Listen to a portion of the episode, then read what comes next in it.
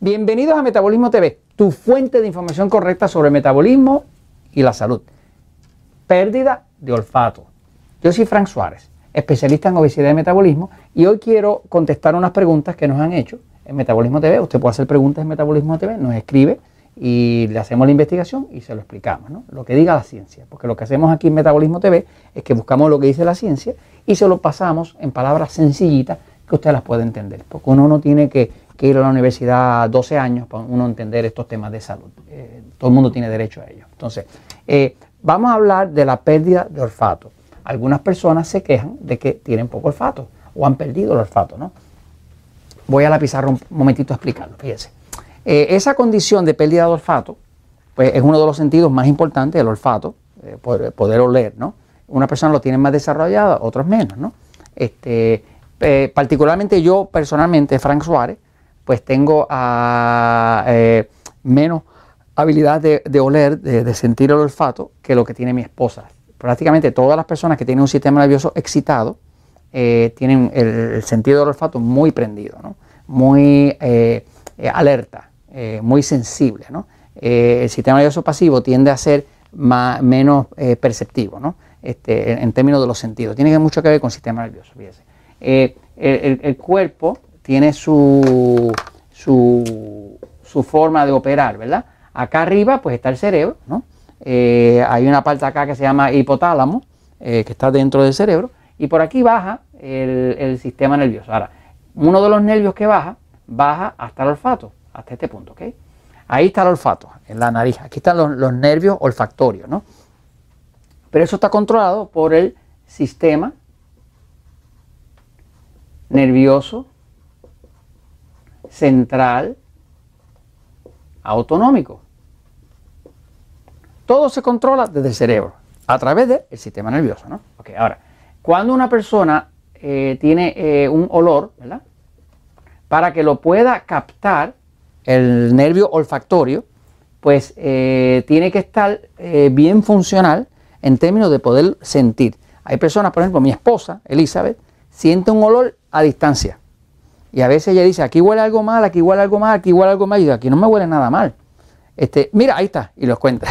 Este, porque eh, yo digo que ella es como un sabueso, ¿no? Que, encuentra cosas que otra gente no puede encontrar, porque tiene bien desarrollado el sentido del olfato.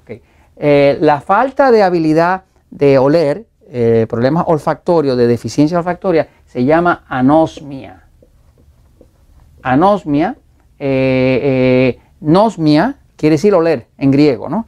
Anosmia es que le falta la capacidad de oler, ¿eh? o se llama hiponosmia.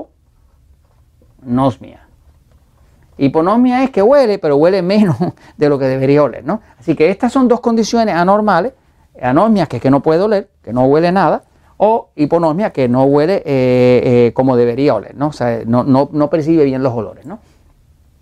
¿Qué pasa? Estas condiciones de, los problemas olfactorios tienen que ver todo con el sistema nervioso y, lo que he encontrado en la investigación científica es lo siguiente. Uno, una de las causas de la anosmia o de la hiponosmia siempre tiene que ver con el estrés. No la podemos evitar.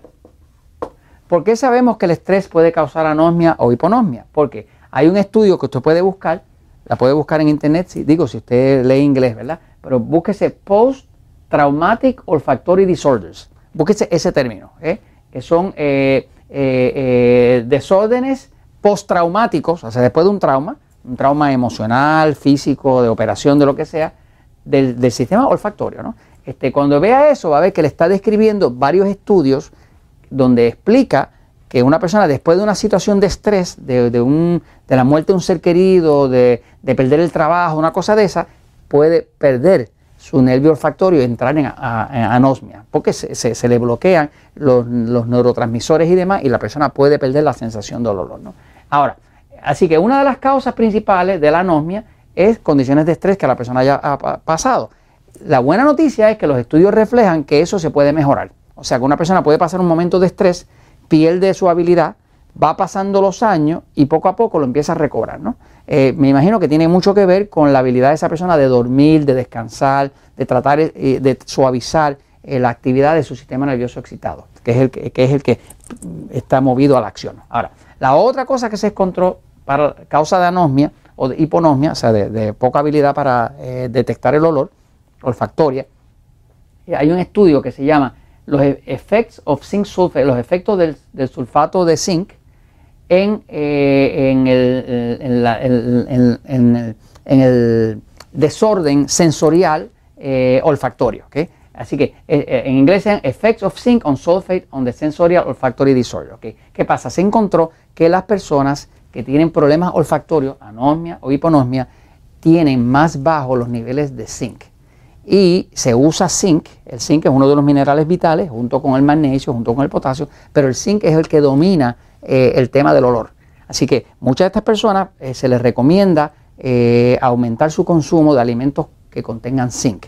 ¿Qué alimentos contienen zinc? Pues va a haber en los mariscos, sobre todo las almejas, la carne roja tiene zinc, pero todo el mundo no la puede usar bien porque los que tienen sistema nervioso excitado pues no les va tan bien, ¿verdad?